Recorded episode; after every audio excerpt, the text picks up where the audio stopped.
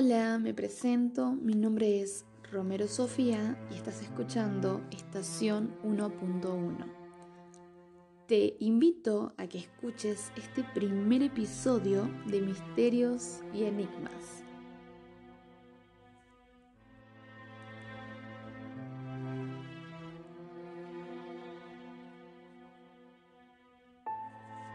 Primero que nada les quiero contar de qué trata este programa.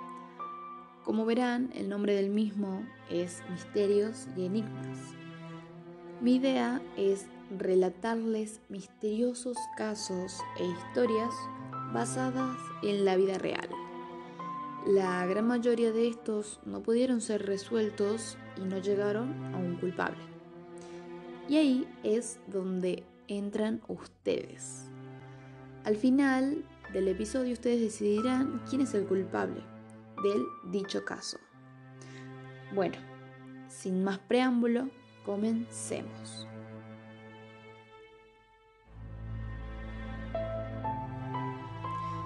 El día de hoy les traigo el misterioso caso de John Bennett Ramsey, una niña que nació el 6 de agosto de 1990 en Atlanta, Georgia. Cuando tenía tan solo un año de edad, se mudó con su familia al estado de Colorado, en Estados Unidos. John Bennett era una niña que participaba de los concursos de belleza y tengo que decir que era muy famosa en esa época, ya que ganó cientos de concursos. Este tipo de práctica de competencia, de concursos, de entre niñas es muy común en los Estados Unidos. Eso ténganlo en cuenta, es como cultura ahí. Bueno, pasando a su familia. Se conforma por su padre, John Bennett, que era dueño, en ese tiempo era dueño de una compañía de servicios informáticos llamada Ascens Rampigs. Y también tenemos a su madre, Patricia, también conocida como Patsy Ramsay. Fue muy conocida en el ámbito de los reinados, empezó desde muy joven y como le gustaba todo esto de la movida de los concursos, decidió meter a su hija desde muy pequeña, al igual que ella.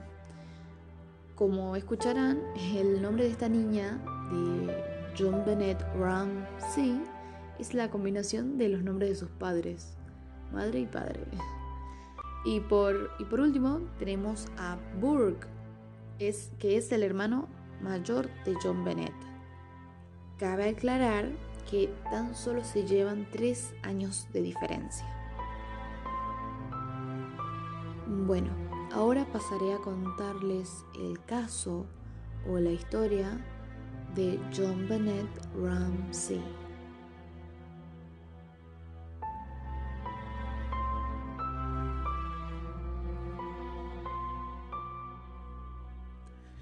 Era la mañana del 26 de diciembre de 1996, o sea, la mañana después del día de Navidad. El 911 recibe una preocupante llamada de una madre que dice que han secuestrado a su hija, dejando una nota pidiendo recompensa. Patsy, la madre de la niña, se había levantado alrededor de las 5 de la madrugada para bajar a la cocina a tomar algo de agua. Cuando bajó las escaleras, encontró la nota donde la misma decía que su hija había sido secuestrada. Ella claramente corrió rápidamente al cuarto de la niña y bueno, no la encontró. En la desesperación, allí fue donde ella llamó al 911. La nota decía que necesitaban una suma de 180 mil dólares por el rescate de la niña, que no llamaran a la policía porque si no la matarían. Tiempo después llegó la policía a la casa. Mientras iban y venían, los padres de John Bennett llamaron a varios de sus amigos para que los apoyaran en este difícil momento. La policía le especificó a John, el padre de la niña, que revisara nuevamente en toda la casa de arriba abajo por si se encontraba la niña escondida en algún lugar. Él dijo que ya la había revisado miles de veces, pero accede. Él decide llevar a uno de sus amigos para que lo acompañara y misteriosamente ambos se dirigieron rápidamente al sótano, un lugar que él dijo que ya había revisado. Y fue ahí en donde encontraron el cuerpo sin vida de la pequeña niña que tan solo tenía seis añitos de edad. Aquí es donde comienza la investigación de quién mató a John Bennett. Se reveló que cuando encontraron a la niña estaba cubierta por una sábana blanca. Tenía una cuerda atada al cuello con una cinta en la boca y una fractura en el cráneo.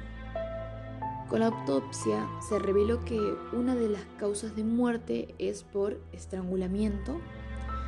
Luego encontraron la fractura en el cráneo que medía unos 8 centímetros de largo con una forma rectangular. Así que la causa como principal de la muerte es asfixia por estrangulamiento y trauma cráneo cerebral.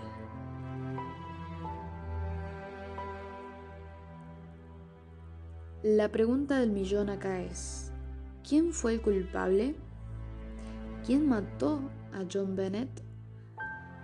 Las sospechas principales recayeron justamente sobre su familia, o sea, su papá, su mamá y su hermano. La primera hipótesis de su muerte, básicamente cuando la policía entró a investigar, se dieron cuenta que en el sótano había una ventana abierta. Generalmente las tienen todas las casas de los Estados Unidos. Suelen ser pequeñas y siempre dan al exterior. Son esas típicas ventanas de sótanos de películas de terror, algo así. Se supone que la ventana estaba un poco abierta, aparte de tener un vidrio roto, y había una maleta justo debajo de ella. Eso es algo importante. Se comenzó la primera hipótesis de que realmente había entrado alguien por la noche, secuestrado a la niña y bueno, dejándola en el sótano. Toda esta hipótesis fue desmentida ya que en la ventana donde entró el hombre o la persona se encontraba una tela de araña. Y ustedes preguntarán, ¿qué tiene que ver una tela de araña con todo esto? Bueno, que la tela de araña abarcaba toda la parte de abajo de la ventana. Y si alguien hubiera pasado por ahí, eh, sería imposible que no la haya roto o deshecho.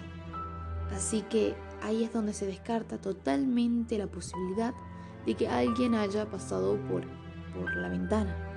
Porque se demostró también de que la tela de araña llevaba mucho, muchísimo tiempo ahí.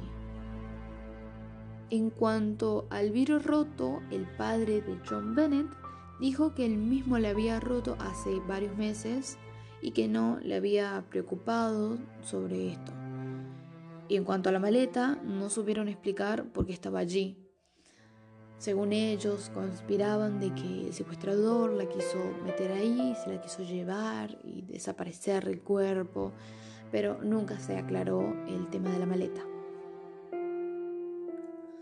Si volvemos a la carta, si volvemos a la carta que fue encontrada en las escaleras, es extraño, ya que una carta de esa longitud, o sea, eran como unas tres hojas más o menos, no hubiera sido posible haberla escrito en tan poco tiempo. También los materiales con los que se escribió, o sea, la hoja y la lapicera, eran propiedad de la misma casa. Ahí es donde se descarta totalmente la posibilidad de que alguien haya entrado a la casa, ya que no se encontró que hayan forzado las entradas, ni las ventanas, ni tampoco encontraron huellas dactilares de nadie desconocido. Volviendo a los principales culpables, o sea que se los encuentra culpables, que son su familia, comencemos primero con John Bennett, el padre de la niña. Se dice que se encontraron signos de abuso sexual y ADN de una persona que no correspondía a nadie de la familia en la ropa interior de la niña. Podríamos decir que la persona que entró a la casa abusó sexualmente de la niña, pero como descartamos totalmente esa opción, la culpa recae totalmente sobre el padre. Además de que supuestamente se encontraron signos de abusos desde hace bastante tiempo en el cuerpo de la niña. A partir de ese momento se empezó a señalar que el culpable de la muerte de John Bennett era él, el padre, y que seguramente que cuando estaba abusando de ella, la golpeó sin querer en la parte del cráneo, causándole una muerte instantánea, y que luego la asfixió, haciéndola parecer que alguien más la había matado, y además de eso, cuando la policía llegó a la casa, él desapareció por una hora. Nada de él, no sabía nada de él. Em, cuando regresó, se lo encontraba en un estado ansioso, muy nervioso y bueno, lo hacía parecer muy culpable. También es muy curioso que la suma de dinero que había sido pedida por el secuestrador, supuestamente, era la misma cantidad que el padre había recibido un día antes por un trabajo. ¿Por qué pidió 180 mil y no 200 mil? Esa familia eh, tenía muchísimo dinero, estaban fajados de plata. El padre, dueño de una compañía, aparte de eso, la niña, ganadora de casi todos los premios por haber en esa época, tenían muchísima plata. Por eso ese es un punto muy extraño, tengo que decir, así que va. Ahora vamos a pasar a la madre que tiene muchas más pruebas de que ella haya sido la autora del crimen.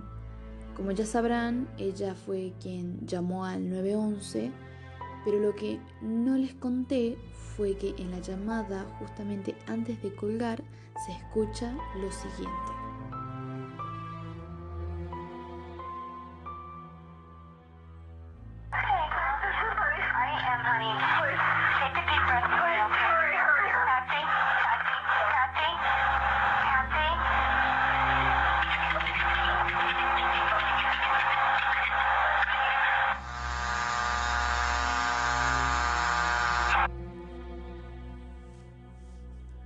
No le hago escuchar toda la llamada ya que está en otro idioma, además de tener una duración de un minuto.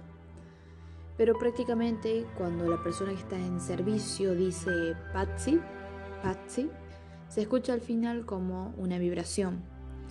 Esta misma fue analizada y procesada para saber, que, para saber lo que dice, lo que se escucha. En primer lugar, se escucha como la voz de un hombre, y ahí es donde se dice que puede ser el padre de la niña, diciendo, no vamos a hablar más contigo. Luego se escucha la voz de una mujer diciendo, ayúdame Jesús, ayúdame Jesús, o ¿qué hiciste? Ayúdame Jesús. Ahí es donde se dice que es la madre. Y por último no se escucha ni la voz de un hombre ni la de una mujer, sino como la de un niño, que podría ser la voz de su hermano mayor, Burke, diciendo que encontraron.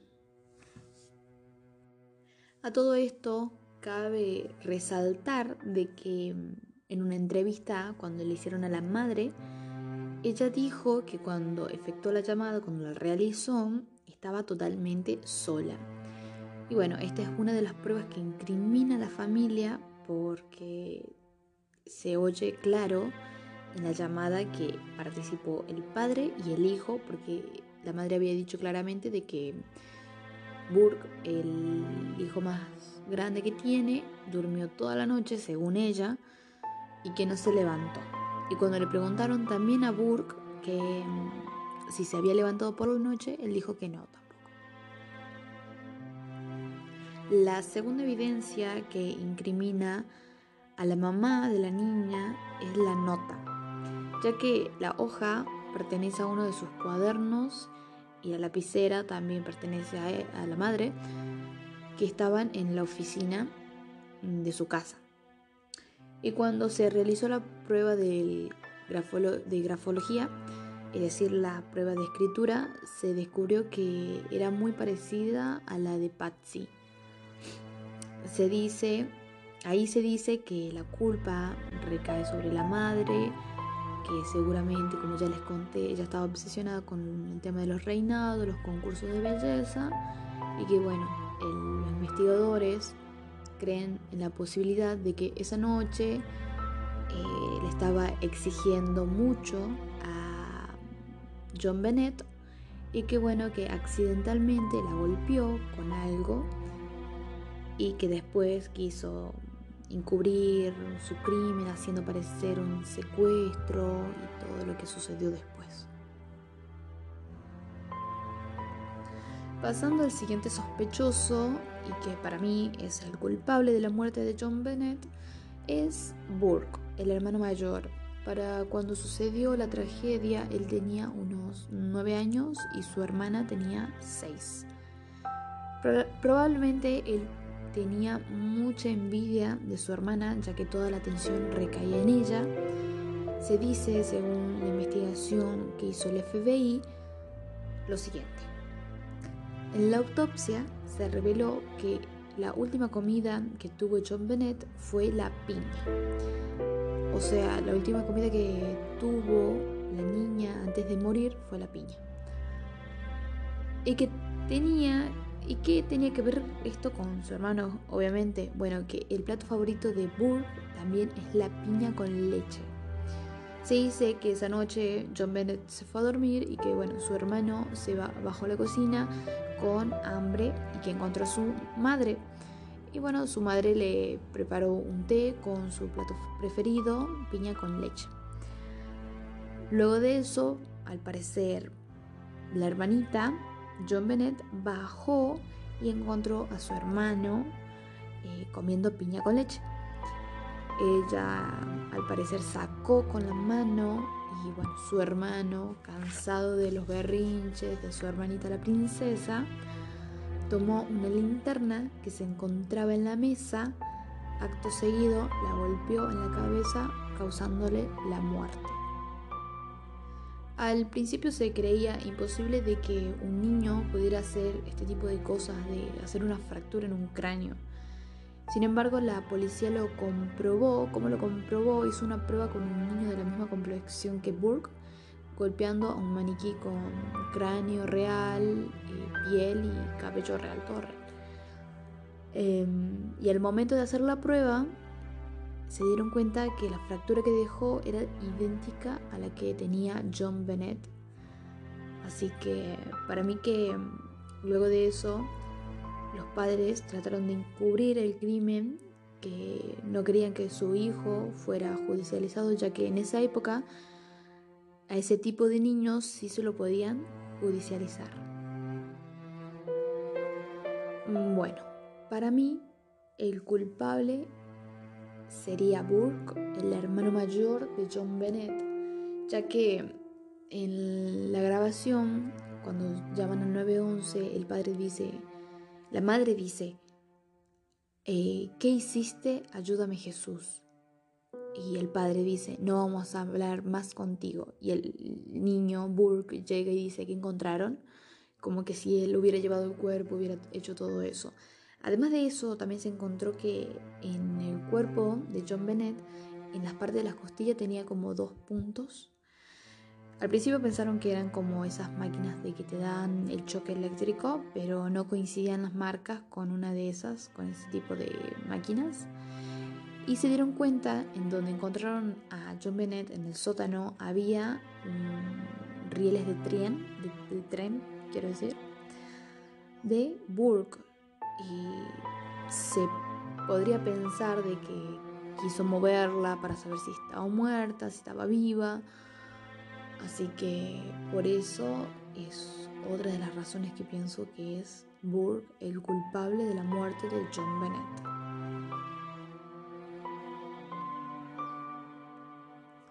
Bueno, eso fue todo por hoy y muchas gracias por escuchar este primer episodio. Les mando muchos abrazos y nos vemos en el próximo episodio.